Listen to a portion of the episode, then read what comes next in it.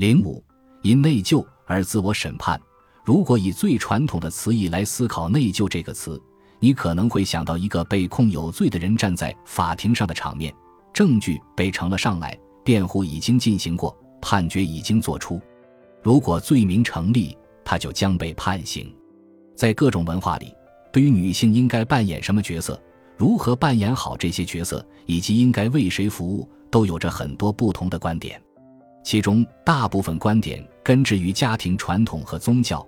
有些观点则来自女性运动和媒体的宣传，还有一些观点则是在我们自己的社区以及工作或礼拜场所中流行。我们很难不为周边的典范人物或人们对我们的期待所影响。作为女性，我们常常不自觉地把自己放在受审判的位置上。我们有什么可以被指控的？因未能达到自我强加的期待而进行夸张的自我指控。而被裁决有罪后，我们便会被惩罚，经常是自加其身，有时还是无期徒刑。当今开始感到自己要被工作和自己承担的事物淹没时，他出于内疚而把压力承担了下来。以下都是他对自己的指控：作为一名职业心理咨询师，我并没有实践自己所宣扬的东西，该内疚。当客户在不堪重负之际来到我这里时，希望见到的不是和自己一样不堪重负的人，所以我是个伪君子，该内疚。我的工作是帮助人们更快乐，我自己应该先快乐起来，但我并不快乐，该内疚。以下是一些他自我施加的惩罚：不断自责，不允许自己休息，直到完成承担的所有工作。只有当理顺了工作和生活后，才能去享受生活的其他方面。拒绝或挡开所有的赞美。当丈夫的人生被毒品吞噬，并且把报酬丰厚的工作也弄丢之后，卡利与他的婚姻宣告结束。她也开始审判自己。以下是她对自己的指控：没有选对丈夫，该内疚；没能再为孩子找个爸爸，该内疚；因为自己不善责任，导致孩子们在成长的过程中因失去父亲的陪伴受伤，该内疚。以下是他对自己的判决：在要求苛刻的行业里加班加点的工作，尽可能多赚钱，以弥补他所造成的伤害；放弃自己追求快乐的权利。由于前面做了错误的选择，因此自己不配得到幸福。再婚是为了孩子而非爱情。特利在二十多岁时完成了大学学业，开始了职业生涯。当遇到未来的丈夫时，她正对自己的工作充满热忱，情绪高涨。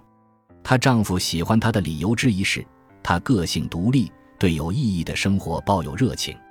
但是，特丽是把婚姻和生儿育女看成桎梏的，虽然她没有说出来。因此，当他们一结婚，她就开始在内心不断对自己进行审判，指控包括家里不够干净，该内疚。在照顾家庭的同时，还渴望追求工作上的目标，该内疚；为了让自己更年轻、更有活力，什么都肯干，该内疚。以下是他对自己的判决：始终围着家庭转，忙着打扫卫生、做饭、带孩子，特别是在丈夫下班回家的时候，压制自己的职业抱负，完全放弃自我关注，并视之为自私的行为。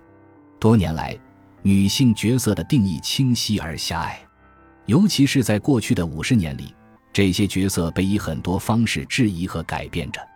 当我们承担起的新角色不符合过去的传统时，互相冲突的意见和信息就会给疑虑留下很大的空间。许多女性会觉得自己做事的方式与母亲或家庭中的其他女性长辈不同，因此，即便得到了长辈们的全力支持，但因为认识到自己所做的选择有所不同。他们也会产生一种要进行自我判断和自我评价的意识，从而产生内疚。我这么做也许错了，也许他们过去的做法才是对的。想想当特利把婚姻和生儿育女描述为桎梏时，他是如何向我们说起他自己的妈妈的？我妈妈会说：“我没有朋友，我一生都和孩子们在一起。我们家有九个孩子，我是最小的。”他解释道：“直到今天，我妈妈仍然这么说。”我会留在家里陪孩子，他为此感到自豪。我觉得这是一个微妙的告诫，他的女儿也应该这样做。特里说，他几乎会觉得他妈妈有时反复说这些话是在寻求自我安慰，因为妈妈为此放弃了太多东西。他现在八十多岁了，没有多少朋友。我认为他其实也想追求一些个人价值，但他没有做到。我不希望自己或我的女儿也像他那样，特里说道。即便如此，特里也承认他经常会进行自我审判，这或许源自他母亲的言语，或许源自教堂里祷告的回声。但即便别人不来苛责我们，我们也经常会自我审判。相比之下，男性就不会这么做，或者至少不像女性那样频繁为之。